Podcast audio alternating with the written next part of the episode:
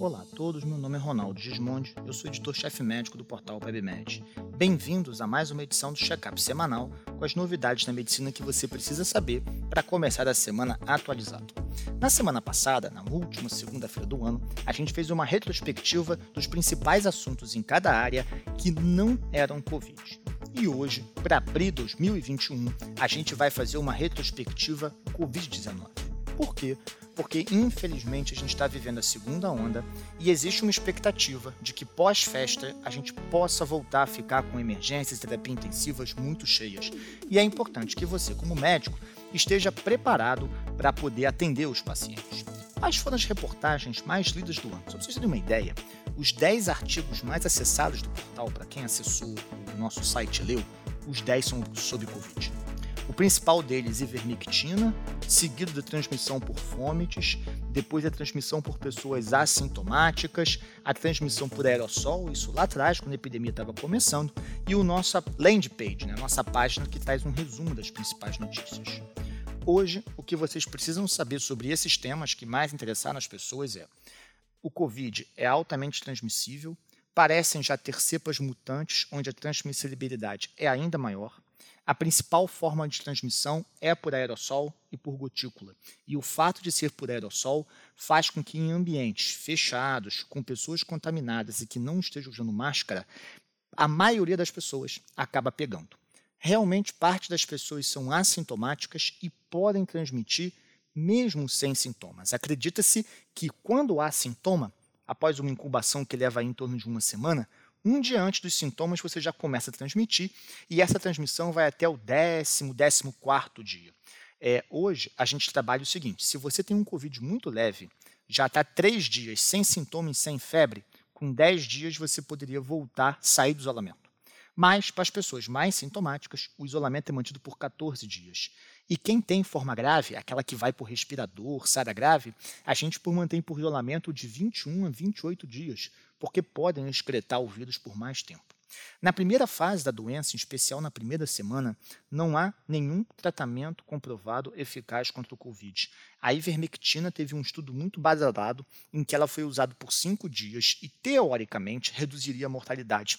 Mas esse estudo não foi publicado e o banco de dados deles é suspeito de fraude. Então, a gente, infelizmente, não pode usar isso como parâmetro. Uma preocupação que tem é que, apesar de ter atividade in vitro, não há comprovação de que ela absorva e atinja concentração plasmática suficiente, em especial no pulmão, que é o órgão mais afetado, a ponto de ter ação realmente antiviral. Então, a ivermectina hoje é uma grande dúvida, ao passo que a hidroxicloroquina e a azitromicina, a extensa literatura, incluindo estudos nacionais, incluindo ensaios clínicos randomizados, mostrando que não funcionam. Né? A gente só vai usar antibiótico, no caso azitromicina com uma cefalosporina de segunda ou de terceira, quando o doente faz pneumonia bacteriana secundária e não para o COVID propriamente dito. Por outro lado, nos doentes que fazem forma grave, aquelas pessoas que são hospitalizadas, em geral na segunda semana de doença, para essas pessoas a gente tem evidências de que o corticoide funciona.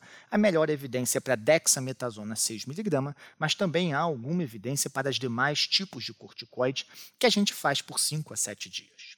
Em relação à anticoagulação, também está bem certo e bem fechado que o doente hospitalizado tem que fazer profilaxia. As dúvidas que tem são quando eu faço dose terapêutica, eu estendo a profilaxia depois da alta e o doente ambulatorial, que está bem do Covid, mas o dedímero é muito alto. Infelizmente, para essas perguntas não tem evidência. O doente mais grave, numa meta-análise recente, mostrou que talvez se beneficie de anticoagulação plena, mas é esse doente mais grave que sangra mais também com isso. Então, a gente vai precisar achar uma forma de identificar o doente grave que precisa, então, provavelmente é aquela forma pulmonar mais grave, o dedímero muito alto, mas cujo risco do sangramento não seja muito elevado. E a gente não sabe se os scores que a gente usa muito, por exemplo, em hemorragia digestiva e em doença coronariana, se eles se aplicam no COVID. É, é uma, uma fisiopatologia completamente diferente. Então, hoje, a gente faz heparina profilática para todo mundo que interna, Talvez alguns doentes graves se beneficiem de anticoagulação plena, mas isso tem que ser decidido caso a caso, porque aumenta o risco de sangramento e o risco, às vezes, pode ser maior do que o benefício. A única droga que mostrou que não chega a reduzir mortalidade, mas reduz o risco de formas graves, que é o Remdesivir. Ela, infelizmente, não está disponível no Brasil. Eu vejo muita discussão em torno de qual vacina e quando a vacina chega, mas do Remdesivir ele não ganhou muita bola no mercado aqui e, por enquanto, continua restrito aos Estados Unidos e alguns países da Europa. A transmissão ela ocorre predominantemente por via aérea, mas existem estudos dizendo que, dependendo do, da carga viral, do inóculo viral, o corona pode ficar no ambiente por até dias. Por isso, a importância, além do uso de máscaras respiratórias, da boa higienização. E, para nossa sorte, ele morre fácil com álcool 70, que é um produto tranquilo de você usar para fazer na forma líquida para limpar as superfícies, no gel para você passar na sua mão e assim você ficar protegido da forma mais grave do coronavírus. Além da forma pulmonar, da SARA grave que o Covid faz, que é a mais comum, o Covid também tem complicações cardiovasculares. Os fenômenos trombembólicos parecem ser especialmente comuns e pode ocorrer miocardite, infarto, infarto seja por placa de ateroma, seja por êmbolo, seja por consumo, e esses doentes podem também evoluir com alguns sintomas residuais, às vezes fica uma fadiga crônica, uma sensação de cansaço a longo prazo, além do estresse mental, né, porque é, é uma doença que exige muito da pessoa. Então, hoje o Covid tem essa manifestação principal respiratória, em segundo lugar, as cardiovasculares, mas mais e mais à medida que vai acontecendo, a gente tem visto outras formas. Existem hoje várias vacinas aprovadas. As que estão mais perto da gente são a da Pfizer, a da AstraZeneca com Oxford, a da Moderna, a russa, Sputnik, e a chinesa do Coronavac. A Pfizer foi a primeira que publicou estudos assim do ponto de vista de peer review mais robustos. Provavelmente a chinesa vem primeiro aqui no Brasil pela parceria com o Butantan, de repente a de Oxford com a AstraZeneca também, e a gente fica no aguardo aí, esperando que agora em 2021 a gente possa vacinar a população e voltar à nossa vida normal.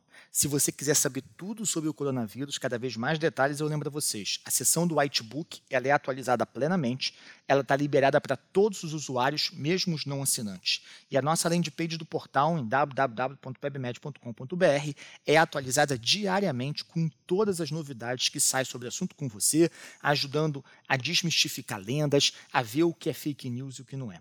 Fica ligado na gente, um abraço e um feliz 2021.